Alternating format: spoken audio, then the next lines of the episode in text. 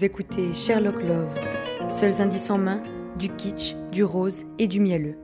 Nous enquêtons sur des dossiers romantiques pour vous livrer des histoires intéressantes. Je vole Jack Je ne vous laisserai pas me contredire. En plus d'être un chef-d'œuvre cinématographique, Titanic est LA référence romantique hollywoodienne par excellence. Vous comprendrez bientôt pourquoi les détectives de Sherlock Love s'y sont attaqués. Les deux amants, fous l'un de l'autre, essayent d'échapper à Lovejoy, valet de Cal, lui-même fiancé à Rose. Vous y êtes? Jack et Rose courent. Ils entrent dans un ascenseur, les portes de ce dernier se referment et le couple se retrouve nez à nez avec Lovejoy, réussissant à lui échapper. Et là, Rose lui lance un gros doigt d'honneur. Et moi, les 32 fois où j'ai regardé le film, je me suis posé la même question. Mais il existait déjà le... Vous voyez de quoi je veux parler À cette époque?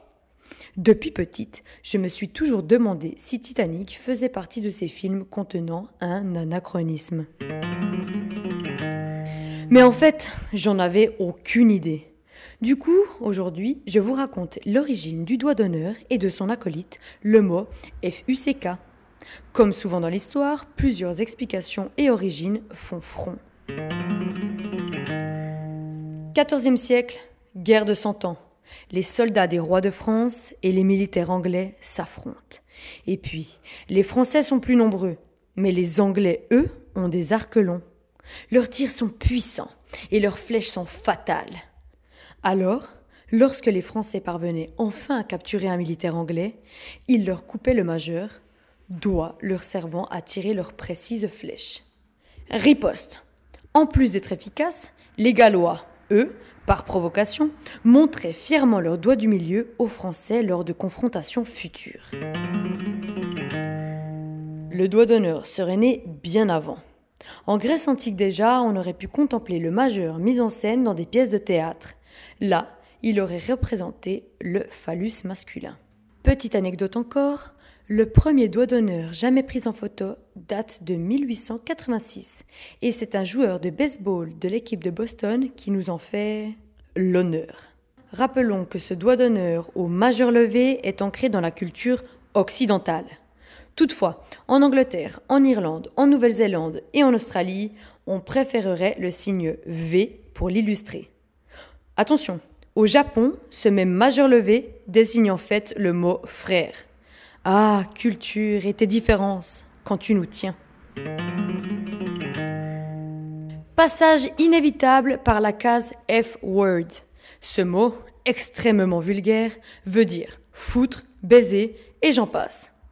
Une vieille légende lui prêterait un sens. Sous l'ancienne Angleterre, il fallait l'autorisation du roi pour avoir des relations sexuelles. Demande passée et autorisation délivrée, les jeunes tourtereaux pouvaient alors se retrouver.